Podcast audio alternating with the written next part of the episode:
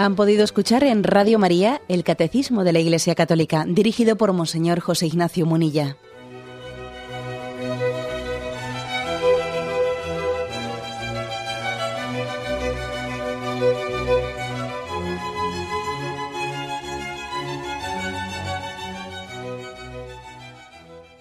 Un cordial saludo a todos los oyentes de Radio María. Un día más, con la gracia del Señor, proseguimos el comentario del Catecismo de nuestra Madre la Iglesia. Estamos en el punto 2665, en el apartado sobre la oración.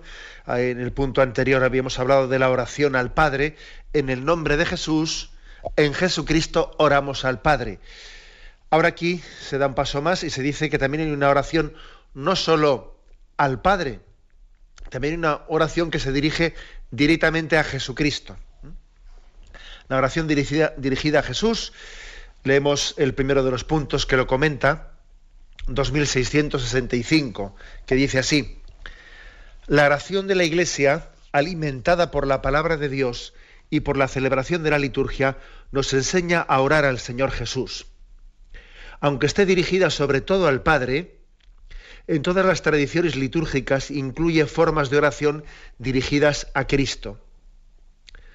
Algunos salmos, según su actualización en la oración de la Iglesia y el Nuevo Testamento, ponen en nuestros labios y graban en nuestros corazones las invocaciones de esta oración a Cristo. Luego hablaremos de qué, con qué términos eh, se invoca a Cristo, luego hablamos de eso y dejamos eh, la segunda parte del punto para comentar después, pero me centro en primer lugar eh, en esta primera afirmación de este punto del catecismo.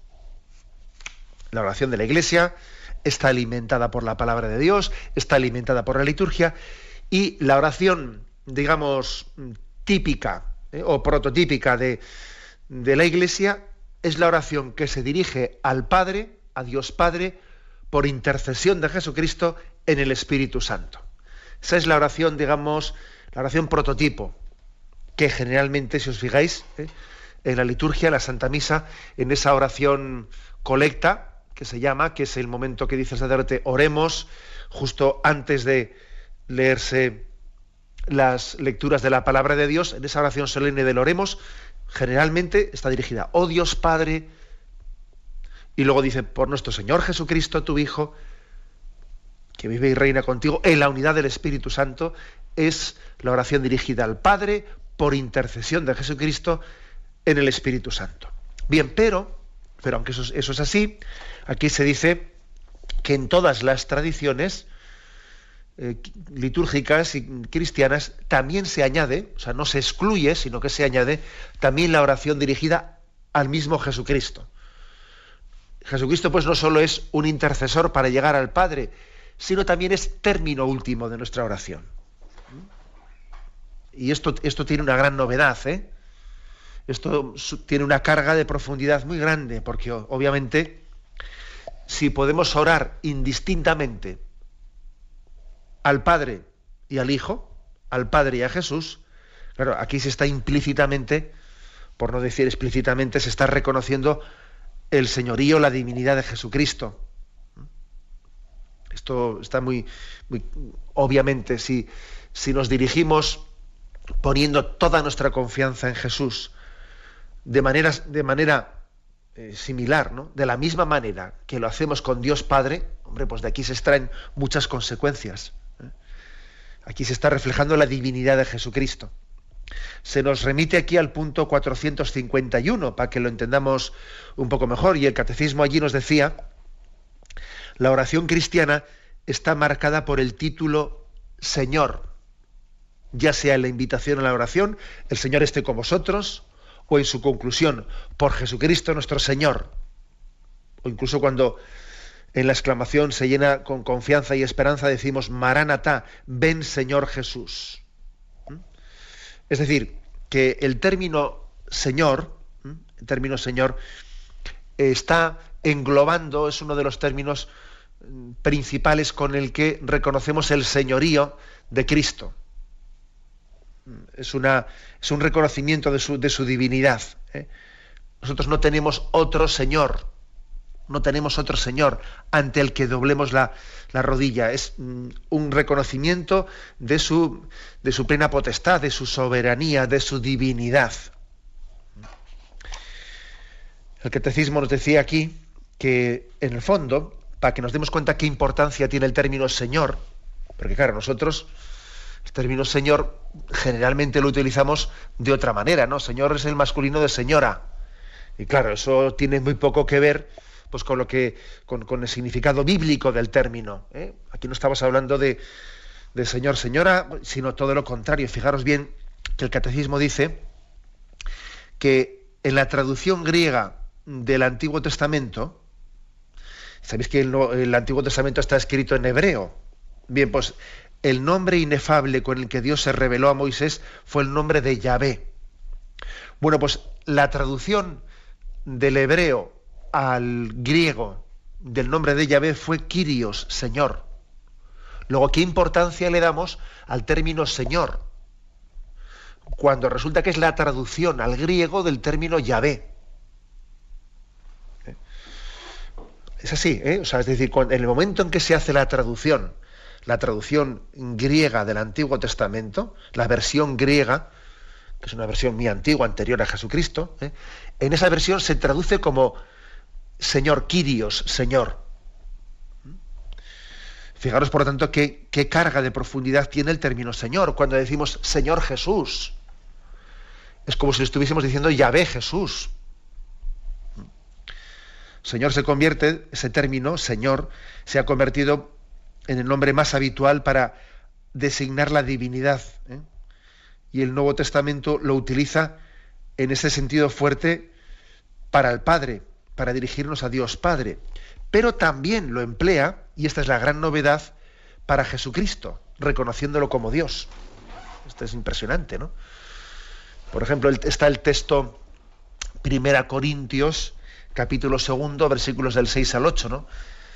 Sin embargo, hablamos una sabiduría entre los perfectos, pero no, no de la sabiduría de este mundo, ni de los príncipes de este mundo, abocados a la ruina, sino que hablamos de una sabiduría de Dios, misteriosa, escondida, destinada por Dios desde antes de los siglos para gloria nuestra, desconocida para los príncipes de este mundo, pues de haberla conocido, no hubieran crucificado al Señor de la gloria. Fijaros que a Jesús le llaman, al crucificado y resucitado le llaman Señor de la gloria. Es impresionante porque el Nuevo Testamento le está aplicando un término, un término que, que antes de Jesucristo solamente se lo hubiese aplicado a Dios Padre. Luego el término de nuestra oración, eh, digamos, el sujeto a quien se dirige, no solo es Dios Padre, también es Dios Hijo y también es Dios Espíritu Santo, ¿eh? aunque de eso hoy no hable este punto del catecismo que hablará en, otros momentos. Mm, aquí sacamos una conclusión, ¿eh? y la conclusión que sacamos es que Jesucristo no solo es camino, también es meta. Eh, él cuando dice yo soy el camino, la verdad y la vida, en esos términos Jesús está recordando que Él no solo es el camino, es también la meta, la meta última. Y por eso nosotros somos tan cristocéntricos. Somos tan cristocéntricos.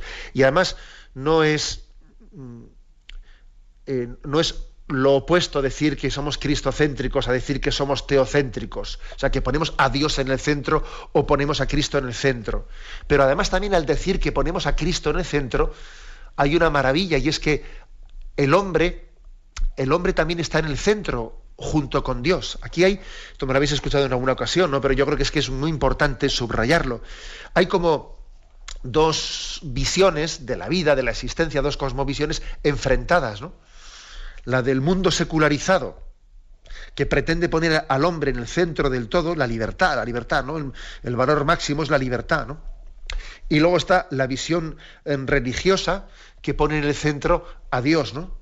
Lo importante es la voluntad de Dios, la voluntad de Dios. Y parece, parece que son dos concepciones que están chocadas, ¿no? ¿Qué pone? O sea, ponemos al hombre en el medio y el valor máximo es la libertad. O ponemos a Dios en el medio, ¿no? Y el valor máximo es la voluntad de Dios. Hombre, el hombre es criatura, ¿no? Si el hombre es criatura, parece que lo lógico es que en el centro se ponga el creador, no la criatura. Pero la maravilla, la maravilla está precisamente en Jesucristo, porque en Jesucristo, Dios y hombre verdadero, cuando ponemos a Cristo en el centro,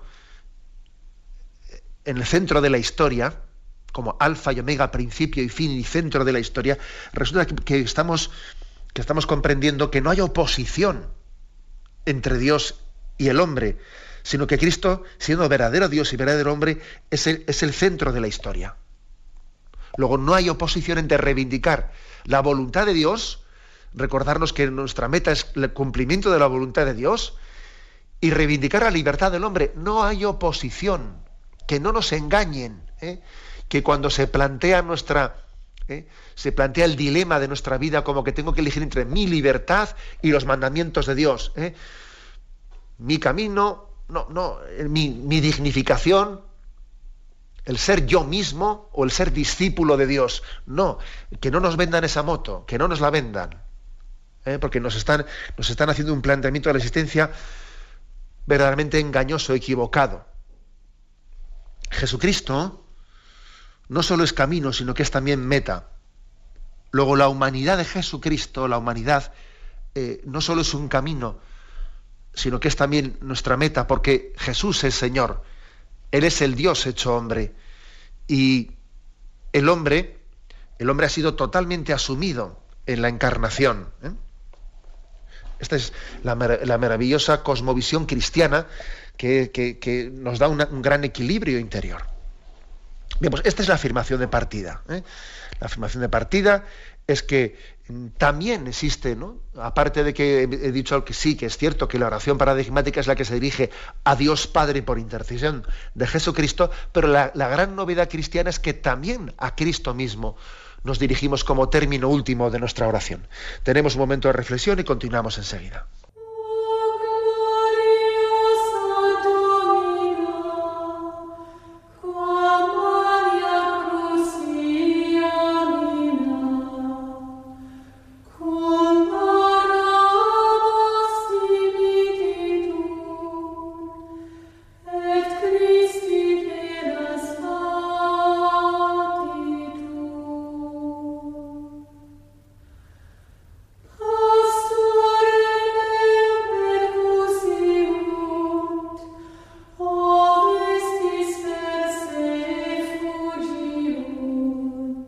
Continuamos la explicación de este punto 2665, la oración a Jesús, dirigida a Jesús.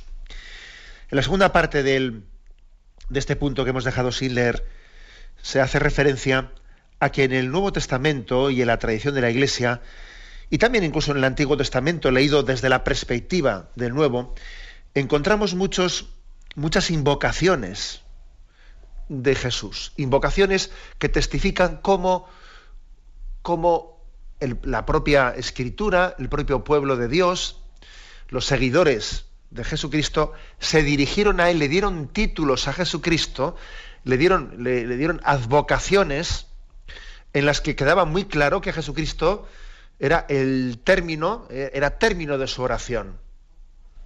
Los nombres de Jesús, los nombres de Cristo. ¿Qué títulos, con qué títulos se dirige la escritura y se ha dirigido eh, pues, en la historia de la Iglesia se han dirigido los creyentes a Jesucristo. Es un tema muy hermoso. Aquí viene todo un, listado, ¿no? Dice, Hijo de Dios, Verbo de Dios, Señor, Salvador, Cordero de Dios, Rey, Hijo amado, Hijo de la Virgen, buen pastor, vida nuestra, nuestra luz, nuestra esperanza, resurrección nuestra, amigo de los hombres. Toda una serie de títulos con los que nos dirigimos a Jesucristo. Vamos a hablar de esto, ¿eh? y con esto igual vamos a completar el programa de hoy. ¿Cuáles son los nombres principales que se le dan a Jesucristo? Nos sorprende, ¿no? La variedad, eh, la variedad de estos nombres, todos estos términos que ahora mismo pues, acabo de acabo de mentar, ¿no? Son como fotos parciales que nos vienen a hablar de que, de, que Jesucristo es, es inefable. nuestra, nuestros conceptos se quedan cortos para para expresar toda la riqueza que se esconde en ese misterio de Jesucristo. Tenemos que acercarnos pues con hondura, con profundidad de amor. cada vez que se le invoca a Jesucristo con uno de estos términos, ¿no? Vida, pastor, rey, luz, maestro, resurrección, vida, bueno, Cordero de Dios, cada, cada uno de estos términos está como dando un paso más para meternos en el misterio de Jesucristo. Y hay que decir además que Jesucristo, pues, incluso, incluso para los que no tienen fe, pues tienen que reconocerlo como el personaje más grande de la historia, el que más ha sido invocado, el que más ha sido conocido, el que más ha sido amado. Habrá habido personajes que hayan sido admirados, pero nadie ha sido amado como Jesucristo. Eh, legiones de hombres y de mujeres han sido capaces de dejarlo todo por seguirle. Le han amado con heroísmo, con heroísmo y millares y millares han dado su vida por él, han sido los mártires, ¿no? ¿Qué tendrá este hombre, no? ¿Qué tendrá este hombre que molesta a algunos y, y suscita una entrega tan generosa en otros? ¿Quién es ese Cristo? ¿Eh? Resuena en nosotros todavía la pregunta que Jesús formuló. ¿Quién decís que soy yo? ¿Y vosotros quién decís que soy yo? ¿Y tú quién dices que soy yo? A esta pregunta estamos llamados a responder todos. Aquí no cabe escaquearse. Respondió el mismo Padre Celestial. El mismo Padre Celestial respondió a esta pregunta. Este es mi Hijo amado, mi predilecto, escuchadlo respondió la, gente que le vio y respondió el mismo Jesús dando testimonio de quién era, ¿no? O sea que todos estos títulos de Jesucristo eh, son mucho más que palabras. Eh, nos muestran la riqueza escondida en Jesús. Es la riqueza de Dios Padre compartida con la humanidad en la encarnación de su Hijo. Y además se trata de que, nuestra experiencia personal e íntima de Jesucristo vaya creciendo, ¿no? vaya creciendo. Ojalá todos estos títulos que se, que se le eh, afirman a Jesucristo nos hagan tener más experiencia interior de Él. Voy a hablar, por lo tanto, de algunos de los títulos ¿eh? de Jesucristo. leo y elijo algunos de ellos igual me voy a fijar, pues no quizás no los, en los teológicamente más importantes, porque de esos igual hemos hablado en la cristología, pero igual si algunos los más llamativos, los que más nos, nos pueden impactar, ¿no? Por ejemplo, cuando se invoca, se invoca a Jesucristo, bueno, leo algunos y me detengo en algunos otros. ¿eh? En Manuel, Isaías 7:17, estrella, estrella de Jacob, sol de justicia, Hijo del bendito, Hijo de David, Hijo de Dios, que es uno de los principales, claro. Hijo del hombre, otro muy importante, Hijo unigénito, imagen de Dios invisible, primogénito de toda criatura, juez de vivos y muertos. Por ejemplo, fijémonos en este, ¿eh? fijémonos en este, en este título que está en Apocalipsis 19, 16. Rey de reyes y Señor de señores. Así se le indica, se le indica, ¿no? Esa visión que tiene Juan dice, lleva escrito un nombre en su manto y en su muslo. ¿Y cuál es el nombre que se le da en este pasaje del Apocalipsis? Rey de reyes y Señor de señores. ¿eh? Lo digo para que nos acerquemos a Jesús bajo esta perspectiva, la perspectiva de su señorío. En este mundo hay reyes, en este mundo hay señoríos, tiene que haberlos, aunque nosotros tenemos una tendencia muy grande ¿no? a, ejercerlos, pues no como un servicio y no como una imagen de la paternidad y la soberanía de Dios, sino tendemos a apropiarnos del poder, de la autoridad que Dios nos ha dado. Es, una tendencia muy marcada que tenemos en nosotros. ¿no? Dios nos ha dado una responsabilidad y nosotros tenemos a apropiarnos de ella y hacernos reyezuelos y hacernos eh, más que señores tiranos. Y entonces qué, bueno es que se nos, recuerde a todos y se nos recuerde a todos los que tenemos también una cierta autoridad y un cierto, eh, y un cierto señorío en nuestra vida, que existe un rey de reyes y señor de señores, que es Jesucristo. Rey de reyes y señor de señores. Imaginémonos a todos los reyes del mundo en una, en una capilla adorando a Jesucristo. A todos los que tienen autoridad en este mundo, dirigiendo sus ojos y su corazón a Jesucristo, sintiéndose siervos, siervos suyos. Una imagen hermosa. ¿eh?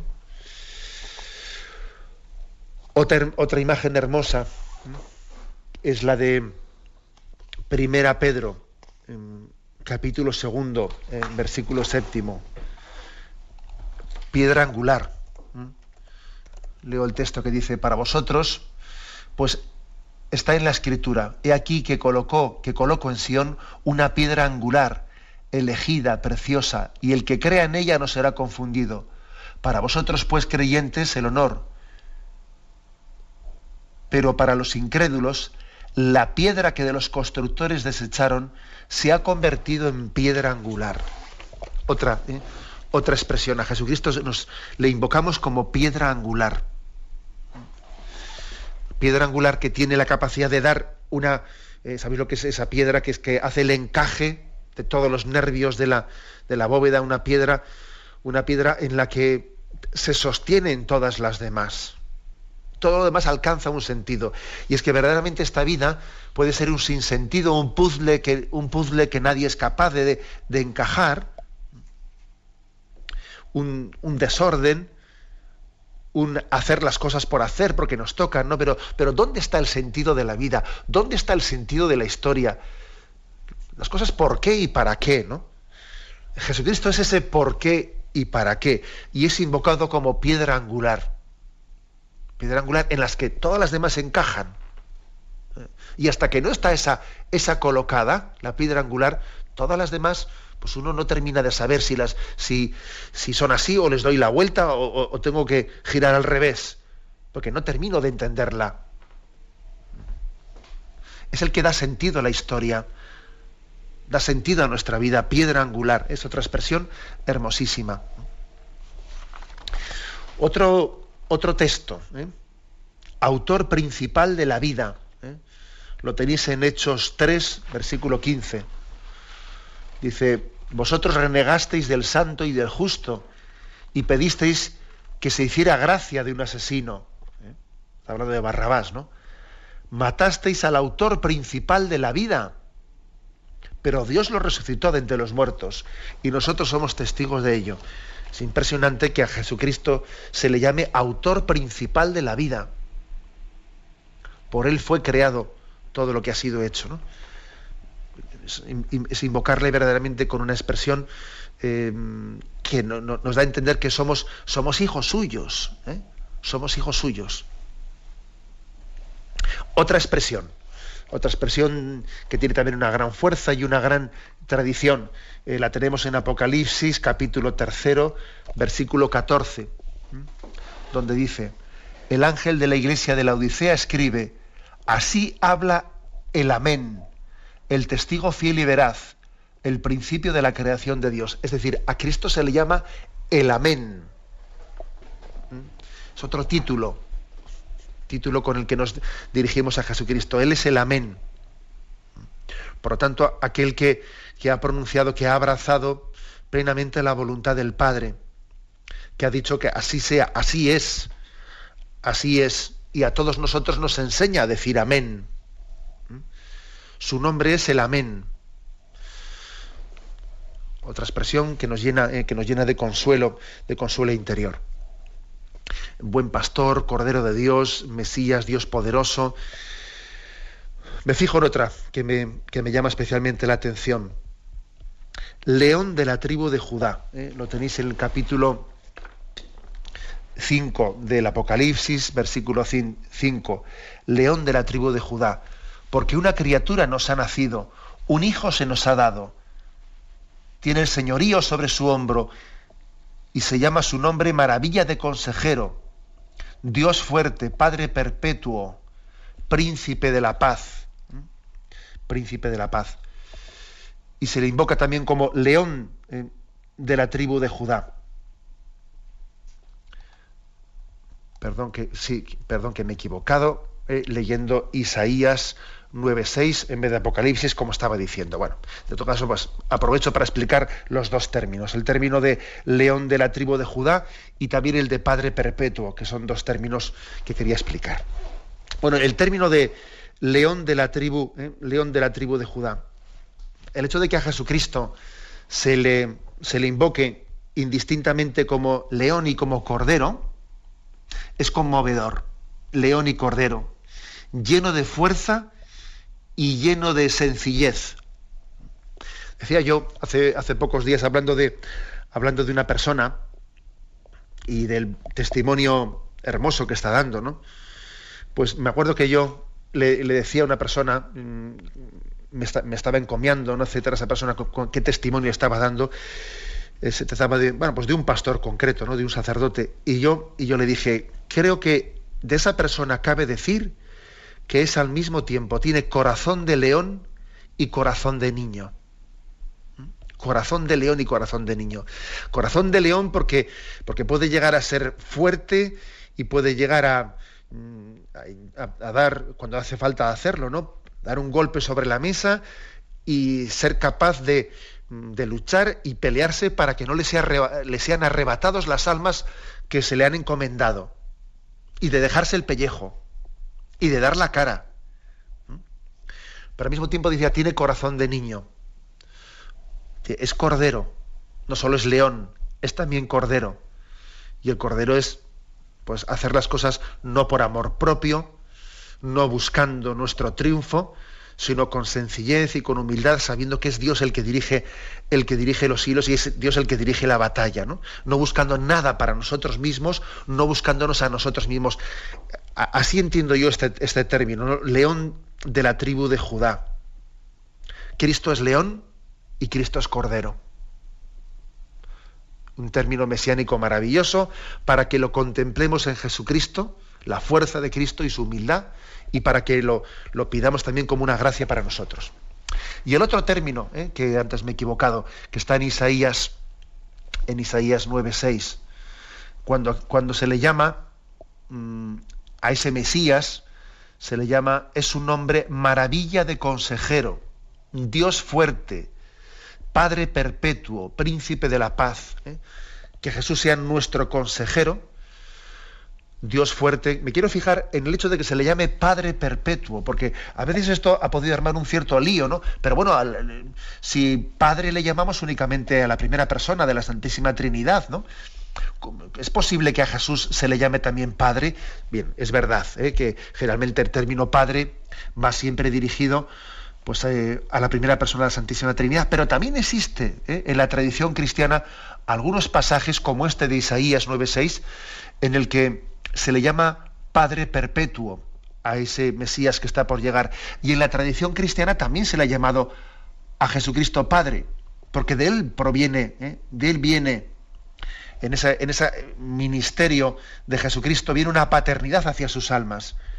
Y de hecho, por ejemplo, en muchas eh, cofradías de Andalucía se le llama nuestro Padre, ¿eh? nuestro Padre Jesucristo que puede desconcertar un poco, ¿eh? pero vamos, eh, lógicamente estamos hablando ahora no bajo esa perspectiva trinitaria del Padre, el Hijo, el Espíritu Santo, sino es obvio que el hecho de que, por ejemplo, a los propios sacerdotes se les llame Padre, se le llame Padre, cuando están encarnando a Jesucristo, que es el Hijo, pero es verdad que del señorío de Jesucristo viene una especie de ministerio de paternidad hacia los demás. O sea, en este sentido, Cristo eh, nos cuida de nosotros como un padre y, así le, y así le invocamos también. Tiene una paternidad hacia nosotros. Bien, como veis, muchísimos eh, títulos más, ¿eh? muchos títulos más que podríamos, podríamos ir, aunque se los voy a leer unos cuantos más. Pastor del pueblo de Israel, pastor y obispo, príncipe de la paz, príncipe de los pastores, resplandor de Dios.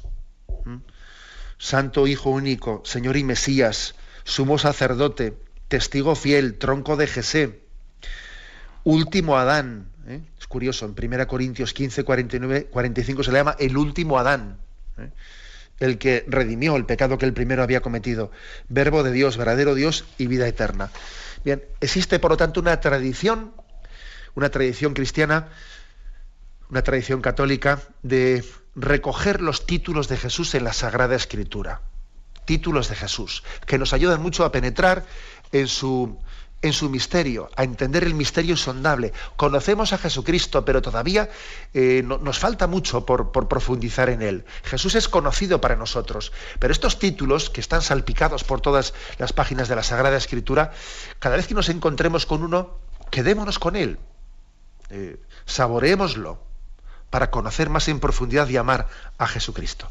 Tenemos un momento de reflexión y continuamos enseguida.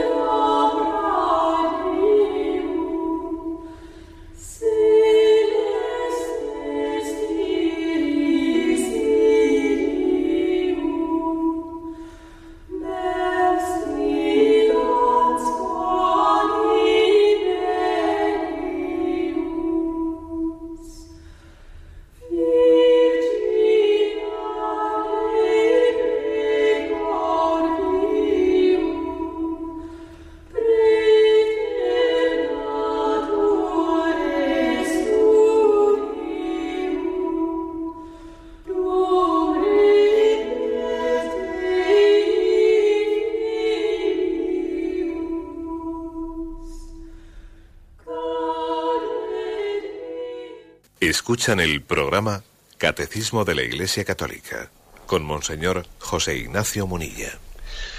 En la explicación de este punto 2665 nos hemos centrado en la última intervención en los títulos de Jesucristo, en los títulos de Cristo, con los que se invoca de maneras muy distintas en la Sagrada Escritura. Em, quiero, quiero aumentar una obra, una obra que es un clásico de la espiritualidad sobre este tema, de Fray Luis de León, que tiene como título Los nombres de los nombres de Cristo.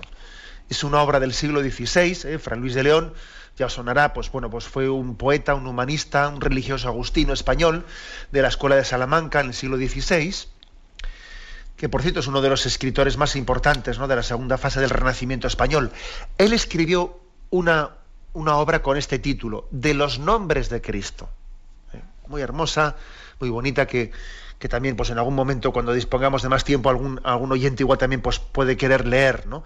de los nombres de Cristo de Fray Luis de, Fray Luis de León con ese lenguaje del siglo XVI él utilizó pues como un coloquio y quiso hacer un genio literario como un coloquio que tenían tres amigos no tres amigos en una casa de recreo, están juntos, se llamaban Marcelo, Sabino y Juliano, y él, a modo de, a modo de como si fuese una, eh, una recreación, una pedagogía eh, así catequética, están estos tres amigos hablando, y en su obra de los nombres de Cristo va explayándose eh, sobre cuáles son los, eh, a su juicio, los títulos más principales o los que más le llaman la atención. Bueno, pues yo los, voy a mentar. Son toda una serie de, me parece que son 14, 14 nombres los que en esta obra de Fray Luis de León eh, los que en esta obra se recogen como títulos de Jesucristo. El primero, el primero le llama a él, fijaros bien, os va a llamar la atención, el primero le llama el de Pimpollo, dice él, digo, ya sé que eso va a llamar la atención, que en las traducciones es retoño, vástago, germen, ¿no? Él dice en su lenguaje pimpollo, ¿eh? que está en Isaías 4.2, en Jeremías 33.15, en Zacarías 3.8, dice, en aquel día el retoño, ¿eh? bueno, él traduce por pimpollo, el retoño se convertirá en honra y gloria, el fruto de la tierra será orgullo y honor para el resto de Israel. Jeremías 33 dice, en aquellos días brotará un vástago, ¿eh? vástago legítimo. Eh, bueno, pues Zacarías 3.8. He aquí que yo voy a traer a mi siervo el germen, el vástago, el retoño.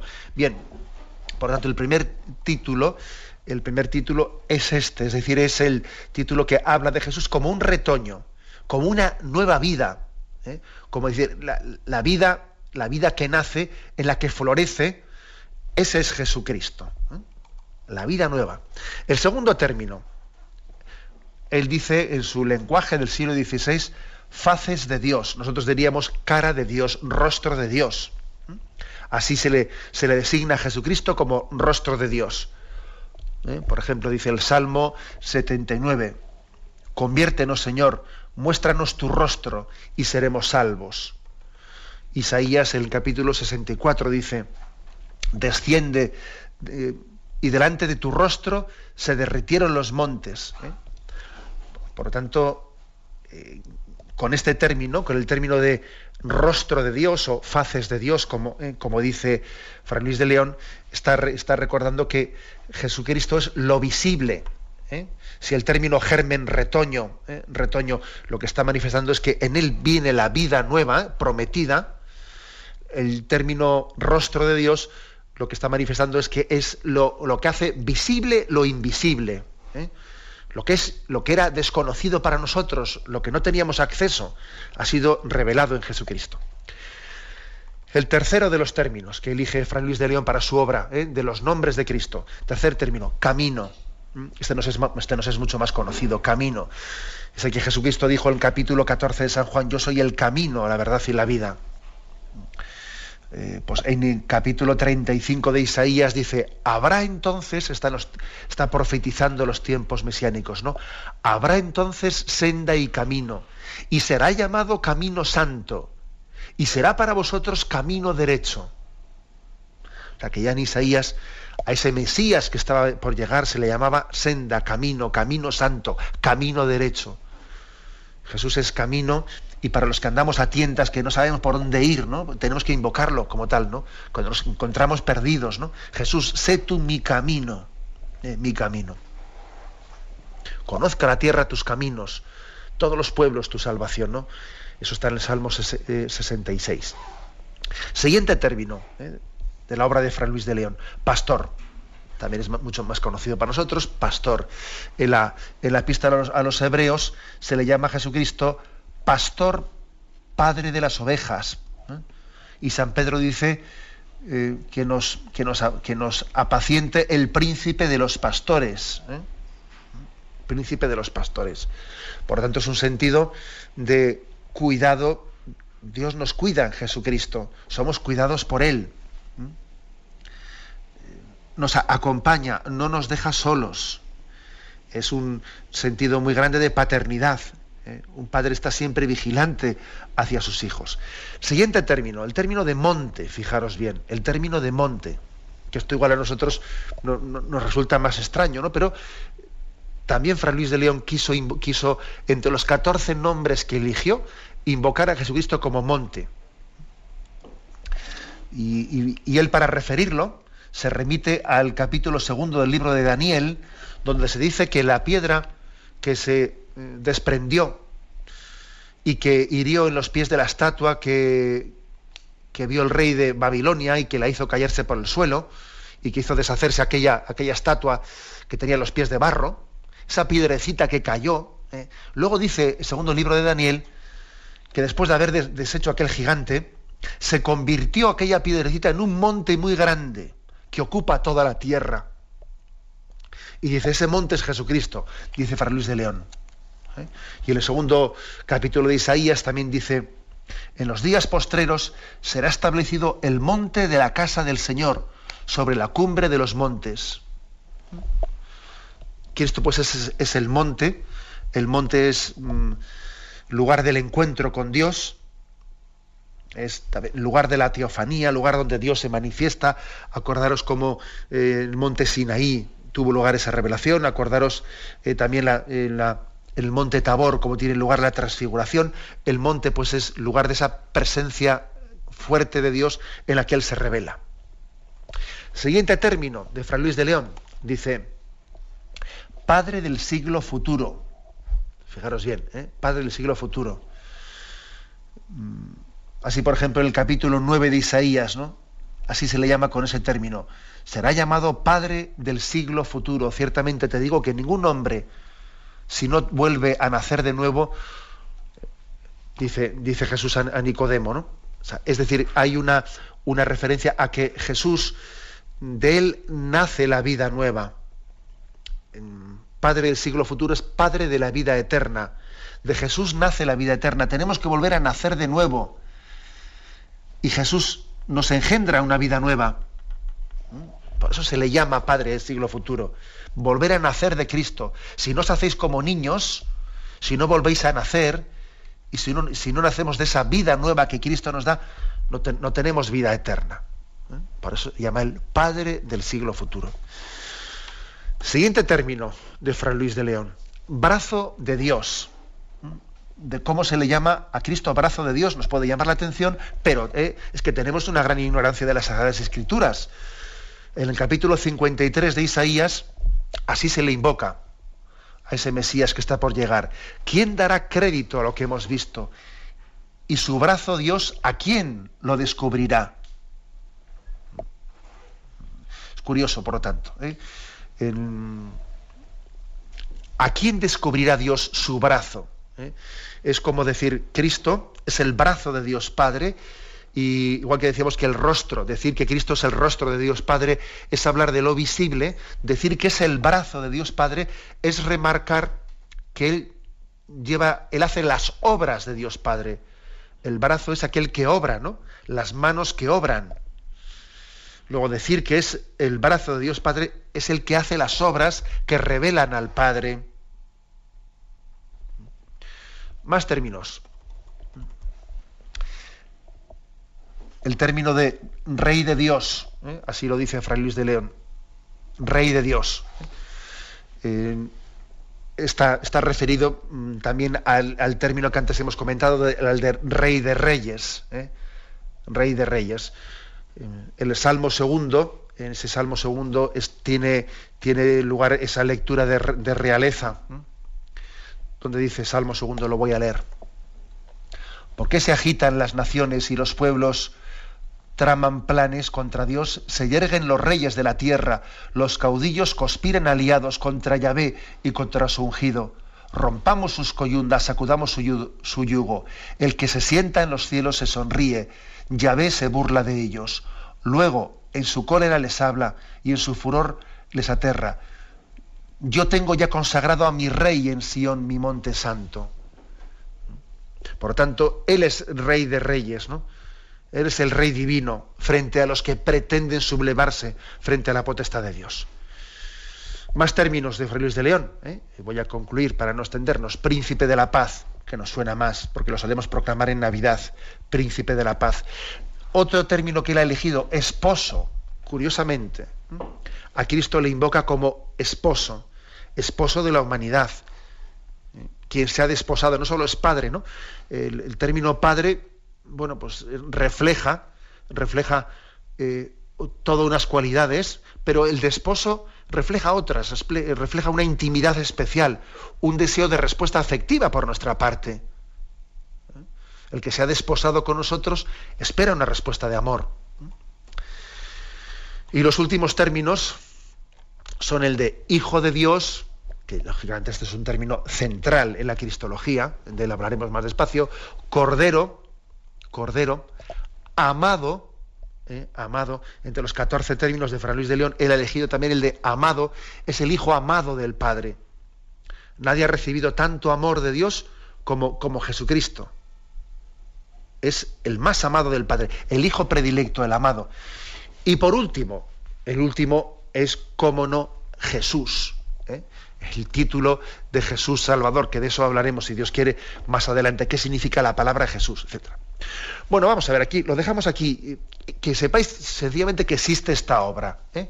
La obra, un clásico de la espiritualidad, esta obra que se llama De los nombres de Cristo, eh, Fray Luis de León, escrita en el siglo XVI, en la que él, él elige estos títulos de ser eh, retoño, rostro de Dios, camino, pastor, monte, padre del siglo futuro, brazo de Dios, eh, rey de reyes, príncipe de la paz, esposo, hijo de Dios, cordero amado, Jesús. ¿eh? Ojalá todos estos, eh, estos títulos, todos los que nos ofrece este punto del catecismo, nos ayuden a adentrarnos más, a penetrar más en este misterio insondable del Hijo de Dios que nos revela el corazón del Padre. Creo que además nos puede ayudar para que estos títulos uno puede, a nivel práctico lo digo ahora, ¿eh? a nivel práctico uno puede elegir alguno de estos títulos que, más, eh, que más le, pueden ayudar o, quizás cada día elegir uno o dos y hacer de ellos una oración litánica.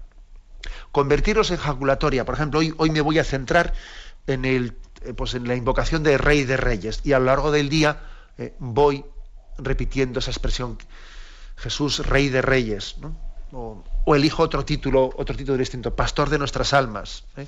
o elijo otro título. Eh, nos puede ayudar mucho ¿eh? el, que nuestra oración sea enriquecida, autor de la vida, lucero de la mañana, etcétera. Todos estos títulos son una manera de, tenemos que traducir en ellos, traducirlos a el vivir en presencia de Dios invocando su nombre. Hacer una oración litánica, salpicar de, salpicar de, estas jaculatorias toda nuestra jornada para que Jesús esté en el centro eh, de nuestro corazón. Lo dejamos aquí. Si Dios quiere, continuaremos mañana con el siguiente punto, pero ahora vamos a dar paso a la intervención de los oyentes. Podéis llamar para formular vuestras preguntas al teléfono 917-107-700. 917-107-700.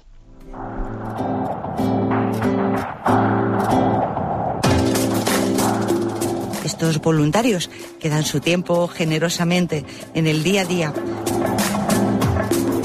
cordial saludo a todos los oyentes de Radio María.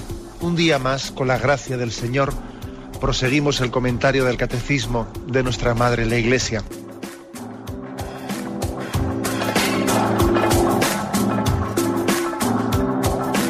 Porque le has quitado la única manera de protesta que tiene. O sea que cuando hay un dolor fuerte no hay que tomar analgésicos, hay que ir no, no, hay que tomar, No, sí, hay que bien, pero, pero no analgésicos fuertes para que se cometa el error de bloquear la defensa y no poder llegar al diagnóstico. Bien, bien. ¿Le gustaría tener sus programas favoritos de Radio María para escuchar en cualquier momento? Llame y pídanos el programa que más le interesa en cualquiera de sus emisiones. Recogeremos su petición y sus datos completos para hacer el envío. Solo necesita un lector de CD o DVD que admita el formato de compresión MP3. Llame al 917-107-700 y atenderemos su petición encantados. Tome nota. 917-107-700. Radio María, más cerca de usted.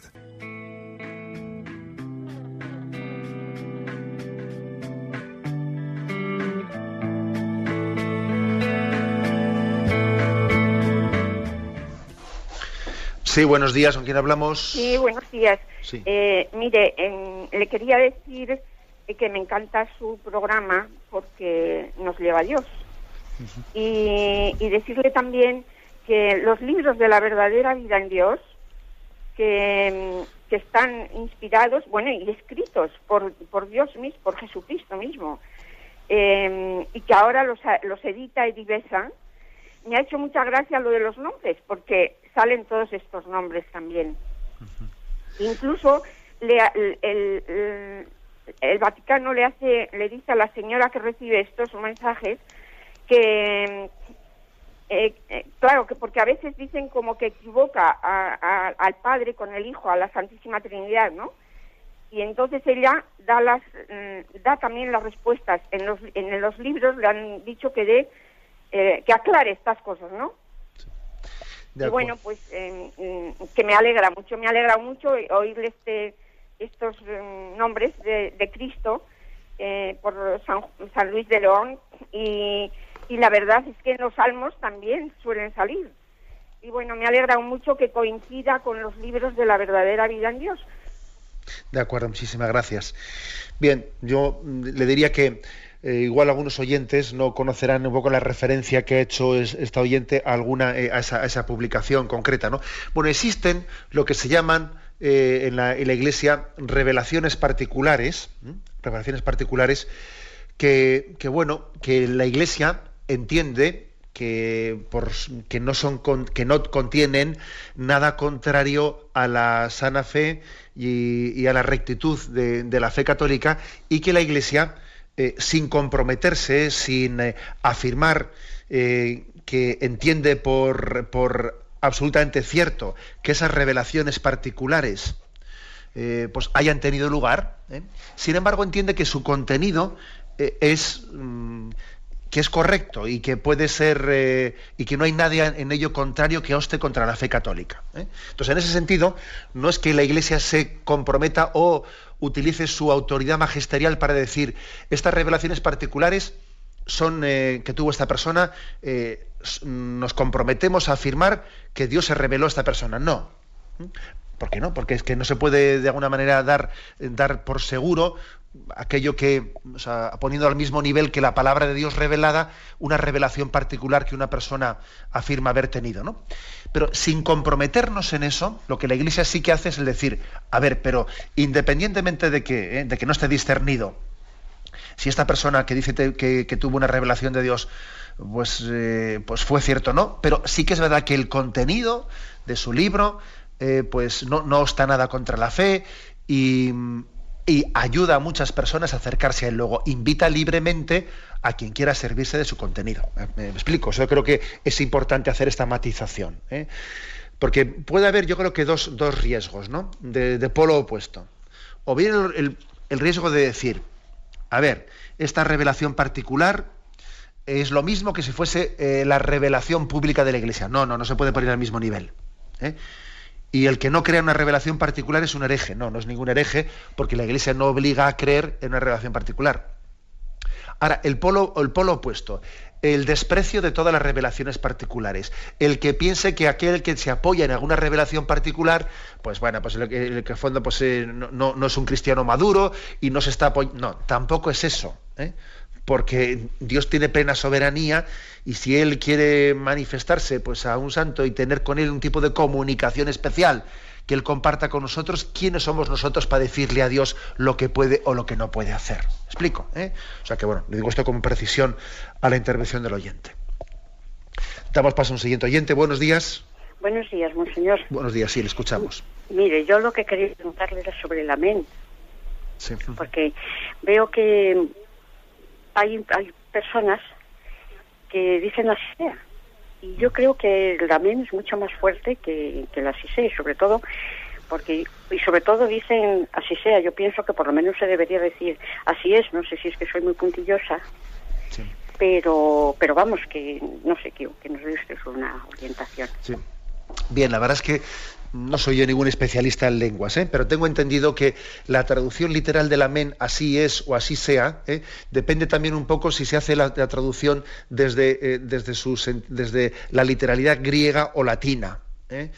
en griego es ciertamente así es, así es. Y sin embargo, cuando se lo traducimos desde su acepción latina, tendemos a, tendemos a, a decirlo más como un así sea. Lo que pasa es que ese así sea nosotros igual también nos suena mal, nos suena mal porque dice, así sea, bueno, podría ser sí o no. ¿eh? Eh, nosotros lo aplicamos un poco a una dubitación, a ver si es, ¿no? Que así sea, Dios lo vea, ¿no? O sea, que, no sé, es como una, no, no ese es el sentido ciertamente, ¿no? La palabra así sea, eh, mm, en el fondo es muy similar a la así es, porque nuestra esperanza es cierta, nuestra esperanza es cierta. ¿Eh? nosotros creemos firmemente en el cumplimiento de las promesas. Por eso eso de que a nosotros nos suene mal la palabra así sea, en el fondo es porque le estamos proyectando a una palabra bíblica ¿eh? pues un relativismo y una, duda interior, pero que no ese es el contexto eh, de la palabra bíblica. Así sea y así es son prácticamente sinónimos, porque nuestra esperanza es cierta y la promesa de Dios pues, tiene plena seguridad de su cumplimiento. Y lo importante es que el hombre espere, espere en que le va a ser concedida la promesa de Dios. Adelante, damos paso a un siguiente oyente. Buenos días. Buenos días. Sí, le escuchamos. Mire, mm, solamente una pregunta sobre lo que está usted hablando de los nombres, es, que no lo entiendo. Mm, que él se refiere a sí mismo muchas veces como el Hijo del Hombre. ¿Exactamente qué significa? Bien.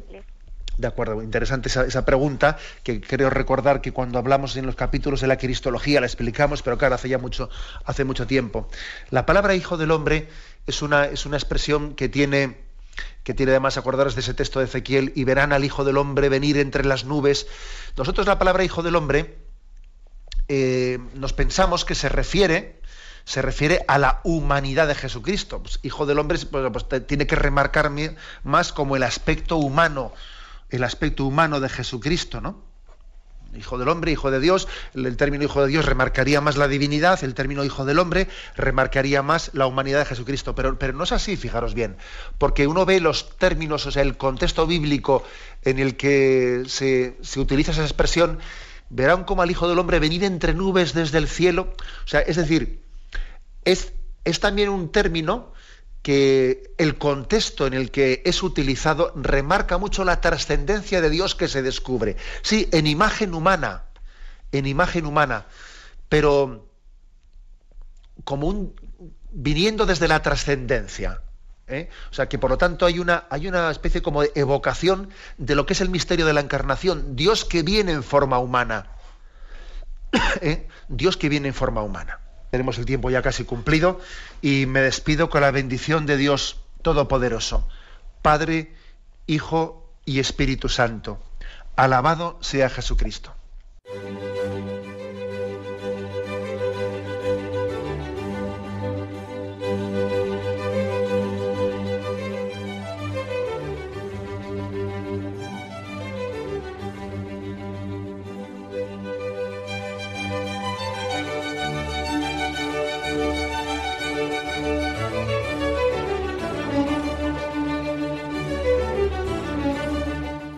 Y siguiendo con la programación de Radio María, a continuación les ofrecemos el Catecismo de la Iglesia Católica, dirigido por Monseñor José Ignacio Munilla.